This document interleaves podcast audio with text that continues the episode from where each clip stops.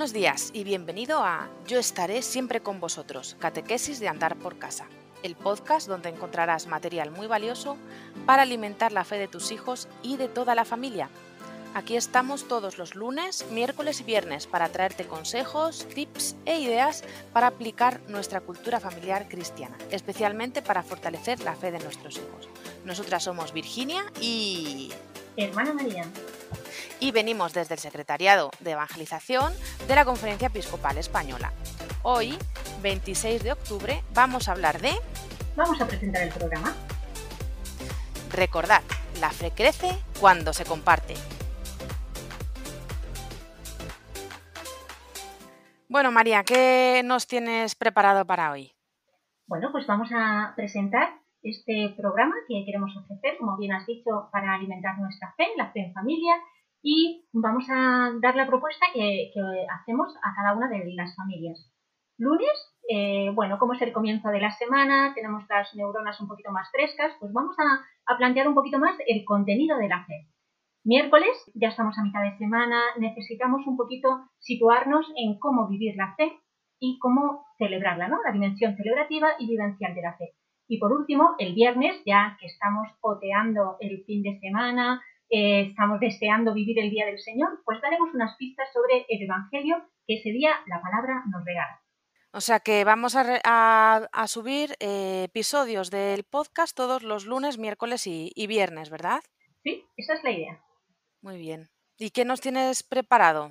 Bueno, pues como estamos eh, a finales del mes de octubre, ya próximamente, el próximo domingo es día 1 de noviembre, pues vamos a, compartir la fe de qué supone el Día de los Santos, ¿no? ¿Cuáles son las claves que nos presenta la Iglesia para ofrecernos esta solemnidad? ¿Cómo vivirla en familia?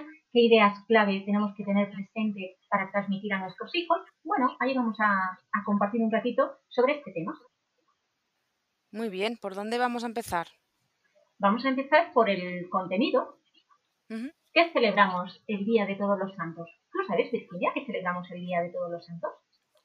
Pues los santos son los que, los que están en la, en la iglesia celestial, que están ahí al lado de Jesucristo y nos preceden, ¿verdad?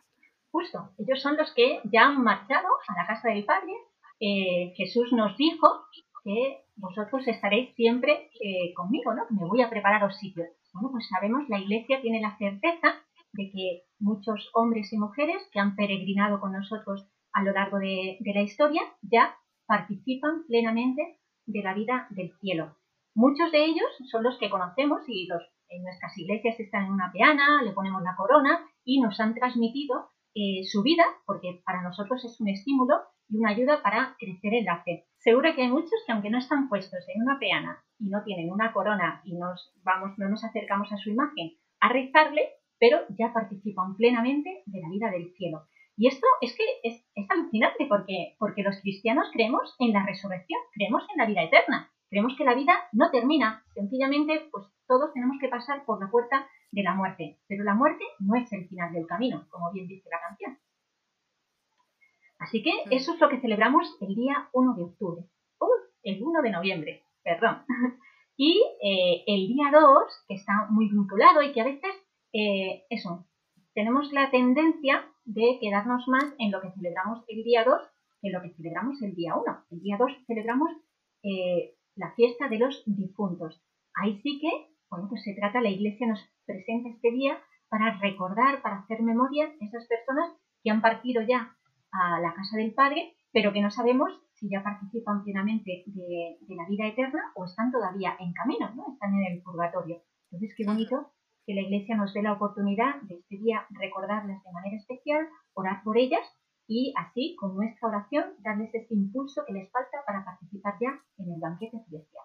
Respecto a, estas dos fiestas, mira, yo me estaba acordando ahora mismo de, pues de la beatificación que fue hace unos días de, de este niño, Carlos, Carlo Acutis, ¿no? Este que falleció con 15 años y que sus propios padres han podido estar ¿no? en su beatificación, ¿no? Que, qué sobrecogedor debe ser para ellos el poder decir, es que ahora a mi hijo le puedo rezar y sé que está delante de, Dios y, está intercediendo por mí ahora, ¿no? O sea, que a mí se me ponen un poco como los pelos de, punta al pensar en, que un hijo mío podría tener podría estar allí, ¿no? o sea, si, si, me pongo en la piel de, de, esa madre, pero en el fondo eso lo podemos hacer ahora mismo con cualquiera, ¿no? O sea, podemos rezar a, a estos santos y, y, podemos pues hacer que, que intercedan, ¿no? Por, por nuestras necesidades, por nuestras inquietudes, ¿no?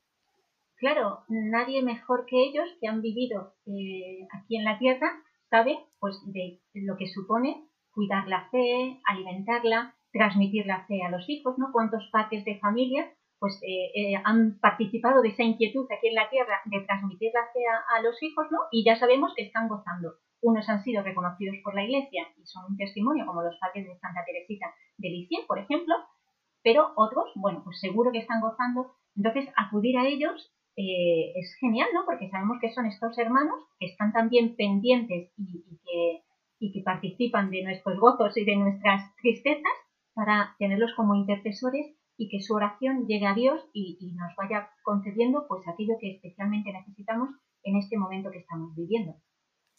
Y una cosa, María, es que estaba pensando, digo, yo tengo amigos o, personas conocidas, ¿no? Que yo sé que han vivido como una vida, pues, muy, muy centrada en, en Jesús, eh, pero, pero no han sido beatificados y, o sea, fallecieron y, no, no han llegado a los altares, ¿no? ¿Yo puedo rezarles a ellos?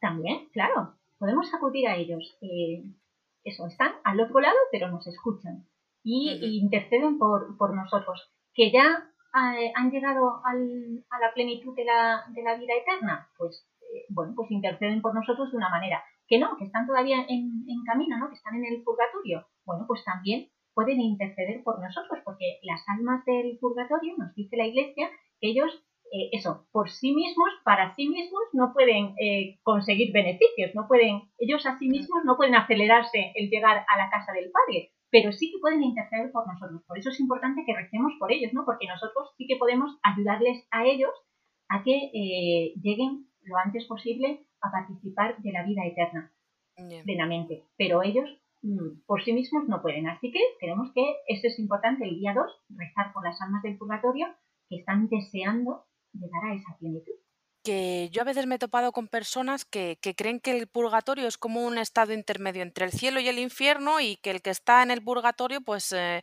pues cae arriba o cae abajo, ¿no? Por decirlo así de alguna forma. Y, eso no es así, ¿no?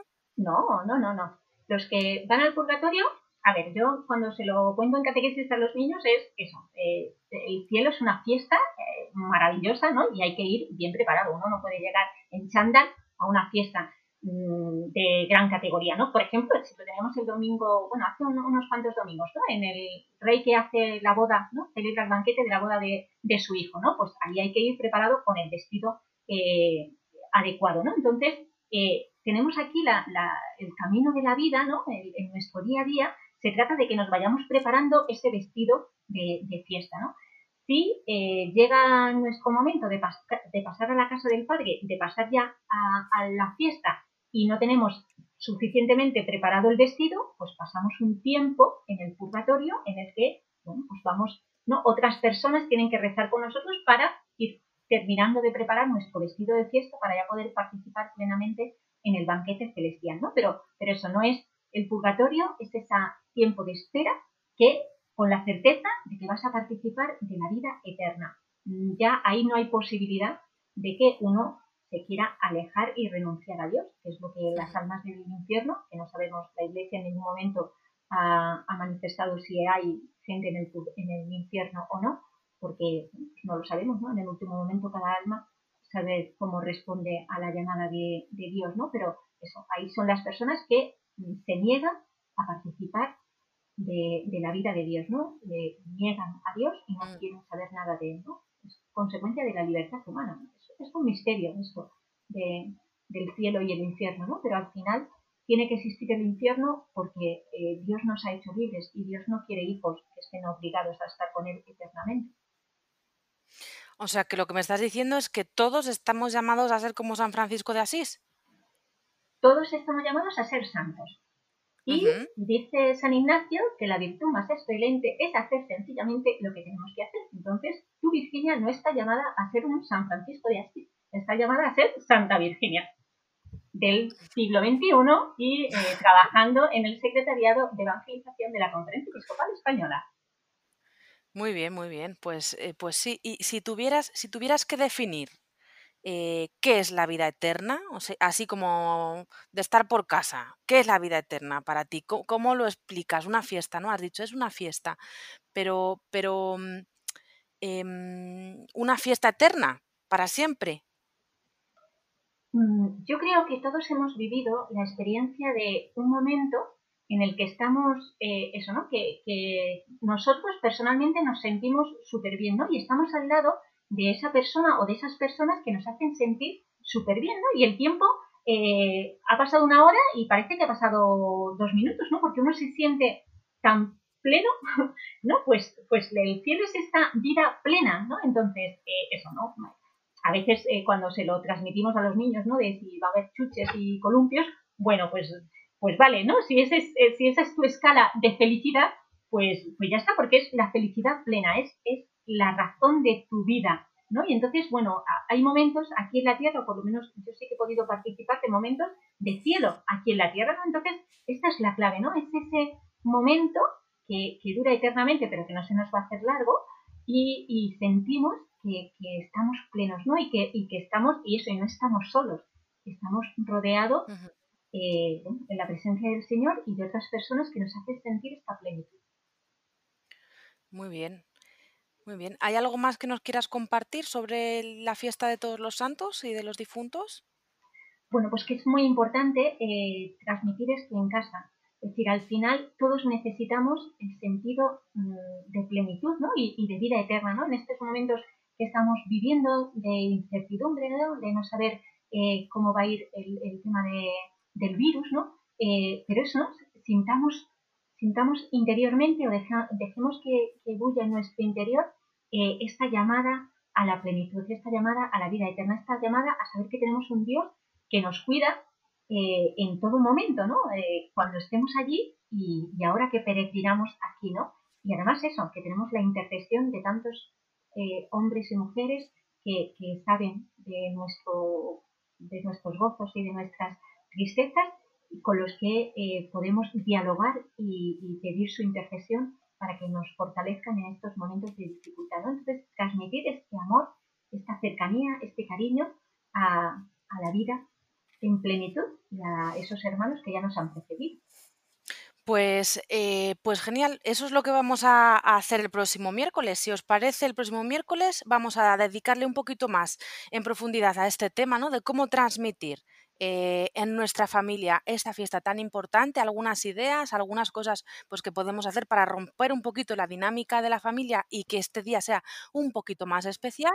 Y hasta aquí el, el episodio de hoy. Si tenéis dudas o comentarios, eh, podéis escribirnos a evangelización.conferenciaepiscopal.es o en los comentarios de, de la aplicación que, usted, que estéis utilizando. Y ya sabéis que si podéis darle estrellitas o corazones o el dedito arriba, pues, pues adelante, dadle amor a nuestro podcast eh, para que muchos otros papás puedan encontrar esta información tan interesante que compartimos con vosotros totalmente gratis. Así que bueno, un abrazo y hasta el próximo día. Adiós.